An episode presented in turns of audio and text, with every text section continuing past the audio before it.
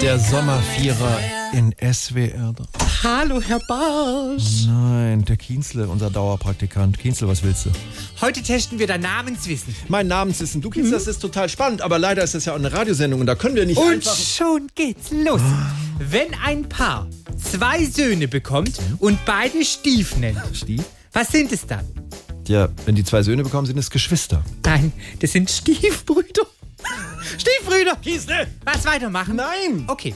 Warum nennen sparsame Menschen den Vincent nur Vin? Ja, weil es so viel schneller geht. Hey, Win. Nein, weil sie so jedes Mal einen Cent sparen. Gut, dass wir es geklärt haben, Kienzle. Kannst du vielleicht da draußen mal die Fusseln auf dem Teppich zählen? Oder vielleicht da hinten... in der- Papapapapapapapap. Wie heißt der schwäbische Wahrsager, der immer alles richtig vorhersagt? Schwäbischer Wahrsager. Wie heißt der? Das ist der Hans Gleichwist. Hans Gleichwist. Hans Gleichgewiss. Ich find's lustig, aber es reicht jetzt, Kienzle, raus. Jetzt seid ihr Gitter raus. Was ist jetzt noch? Nur noch eine Frage. Nein. Wie nennt man eine Person namens Klaus, die nicht viel redet? Das weiß ich, Kienzle. Ruhiger Klaus. Na, ist leider falsch. Das ist ein Verschwiegenheitsklausel. Los! Ist ja gut.